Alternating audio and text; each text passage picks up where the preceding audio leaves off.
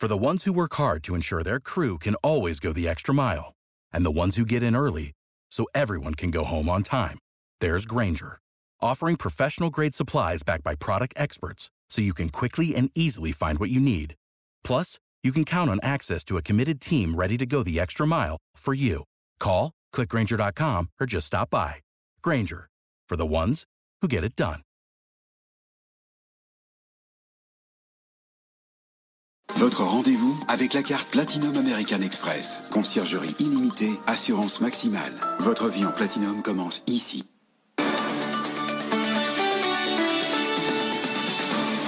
On est très en retard, il est un peu plus de 19h30, le journal avec Faiza Younzi. Euh, la question Faiza, c'est savoir si on est au bout du tunnel, l'économie mondiale se porte mieux, un petit peu mieux.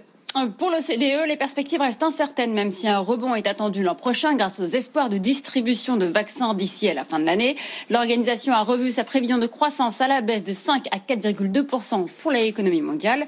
Concernant la zone euro, l'OCDE s'attend à une récession de 7,5% pour cette année, mais à un rebond de 3,3% l'an prochain. Ces chiffres en détail avec Raphaël Couder. Pour la première fois depuis le début de la pandémie, l'économie mondiale entrevoit la sortie de crise. Les récentes annonces sur le front du vaccin donnent de l'espoir, estime l'OCDE et son secrétaire général Angel Gouria. Les bonnes nouvelles au sujet des vaccins ont suscité de l'optimisme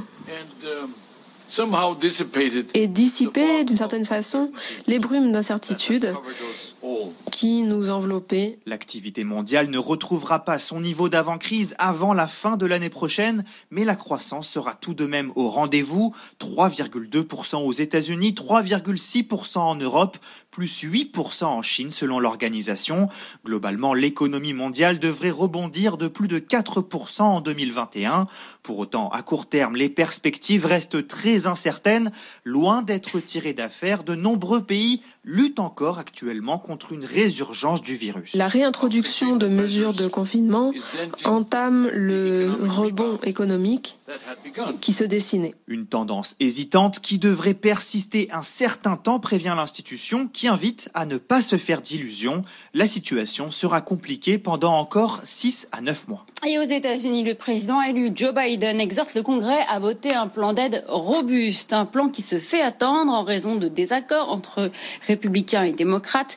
Mais aujourd'hui, signe encourageant, des parlementaires issus des deux partis proposent un plan de relance à 900 milliards de dollars pour soutenir une économie américaine ralentie par la résurgence du coronavirus dans le pays.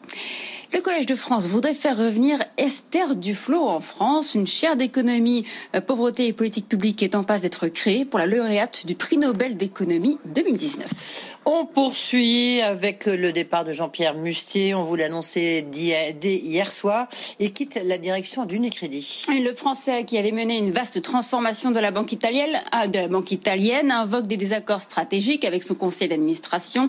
Les spéculations vont désormais bon train sur son retour à la Société Générale son actuel patron, Frédéric Oudéa, est en effet en difficulté, comme nous l'explique Mathieu Pechberti. Si la bourse fait la loi, la Société Générale, Jean-Pierre Mustier en sera bientôt le patron. Le cours de la banque française s'est envolé après l'annonce de son départ d'Unicredit. L'ancienne star de la Société Générale bénéficie encore d'une aura très forte au sein de la banque, dix ans après son départ et malgré sa responsabilité dans l'affaire Kerviel. Jean-Pierre Mustier avait déjà été sélectionné en début d'année par le conseil d'administration de la Société Générale pour succéder à son patron Frédéric Oudéa. Depuis, la situation de la banque française s'est dégradée. Elle a perdu 1,6 milliard millions d'euros pendant la crise et le candidat en interne, Philippe Haim, est brutalement parti à la Banque Postale. La succession de Frédéric Oudéa est dans tous les esprits, même si elle n'est prévue que dans deux ans, certains estiment qu'elle pourrait être avancée. D'autant que Jean-Pierre Mustier ne restera pas libre très longtemps. Le banquier que toute l'Europe s'arrache va être rapidement courtisé. L'an passé, il avait déjà été approché pour diriger la banque britannique HSBC. On poursuit avec le spécialiste des visioconférences Zoom qui dépasse les attentes au troisième trimestre. L'Américain a triplé son chiffre d'affaires à 777 millions de dollars et engrange 200 millions de dollars de bénéfices. Zoom a été porté par les mesures de confinement, mais les marchés doutent de sa capacité à poursuivre sa croissance après l'arrivée des vaccins sur le marché.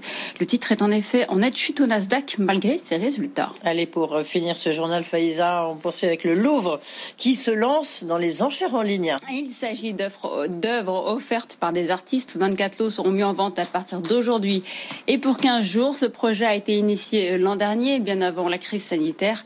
Les sommes récoltées vont servir à financer des projets éducatifs. Alexandra Paget.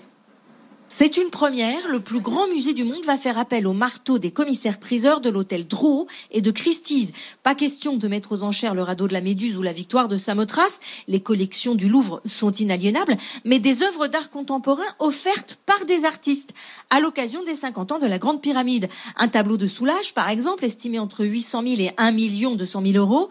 Également, au programme de cette vente, des événements inédits. Assister à l'examen annuel de la Joconde hors de sa vitrine avec les équipes de restaurateurs, mises à prix entre 10 et 30 000 euros, arpenter les toits du musée en compagnie de JR, la star du collage photographique, en chair de départ entre 6 et 12 000 euros, ou encore un souper sur l'arc du Carousel, préparé par le Meurice, ou un concert dans l'ancienne salle de réception des rois de France. Objectif assurer le financement autour de 800 000 euros d'ateliers d'initiation aux techniques des arts plastiques pour les familles, les groupes scolaires et les publics vulnérables. Alexandra Paget surtout participer. Euh, merci Faiza Younzi, on vous retrouve à 20h30. À la mi-journée, faites le point sur l'actu du jour sur BFM Business. Guillaume Paul convie spécialistes de la rédaction et experts des différents secteurs pour décrypter toute l'info éco et business. Et à 12h30, 60 minutes business vous accompagne dans la relance en répondant aux questions que vous nous posez sur BFM Business avec vous at bfmbusiness.fr et en donnant la parole aux entreprises qui ont besoin de recruter pour réussir.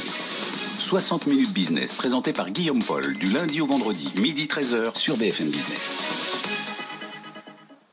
When you need mealtime inspiration, it's worth shopping Kroger, where you'll find over 30,000 mouthwatering choices that excite your inner foodie. And no matter what tasty choice you make, you'll enjoy our everyday low prices, plus extra ways to save, like digital coupons worth over $600 each week. You can also save up to $1 off per gallon at the pump with fuel points. More savings and more inspiring flavors make shopping Kroger worth it every time. Kroger, fresh for everyone. Fuel restrictions apply.